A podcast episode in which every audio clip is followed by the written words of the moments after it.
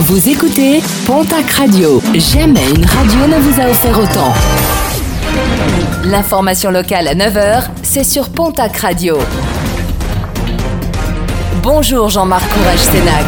Bonjour à toutes et à tous. L'information a été révélée hier par nos confrères de la Dépêche du Midi. Un automobiliste de 64 ans a été arrêté par les gendarmes alors qu'il conduisait sans permis depuis l'âge de ses 18 ans, un permis qu'il n'a jamais obtenu. Il comparaîtra prochainement devant la justice. Jour J avec le lancement aujourd'hui des fêtes de la Madeleine à Mont-de-Marsan. Entre 500 et 600 000 festaires sont attendus jusqu'à dimanche.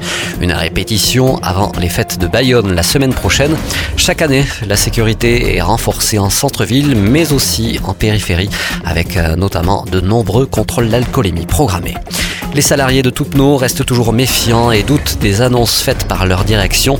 Ils demandent au pouvoir public d'exiger un vrai projet industriel susceptible d'assurer la pérennité du site et de l'emploi ou la cession de l'entreprise à un repreneur crédible. Ils demandent par ailleurs à être reçus par le président de la République lors de son séjour dans la région. C'est désormais officiel, la holding Altifor a été mise en redressement judiciaire avec une période d'observation de 6 mois. L'avenir des 1500 salariés de l'entreprise qui revendiquent autour de 200 millions d'euros de chiffre d'affaires est menacé.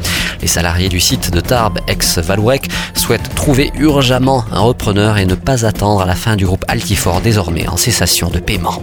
Le groupe Tati a annoncé qu'il allait fermer 13 magasins en province, fermetures qui vont entraîner la suppression de 189 postes qui vont devoir être reclassés en interne.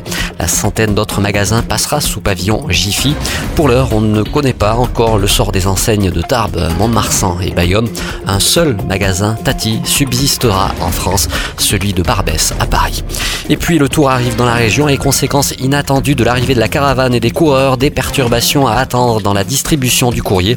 En raison des contraintes de circulation, de nombreux facteurs ne pourront effectuer leur tournée normalement. Plusieurs communes sont concernées. La direction de la Poste promet toutefois une distribution dès le lendemain.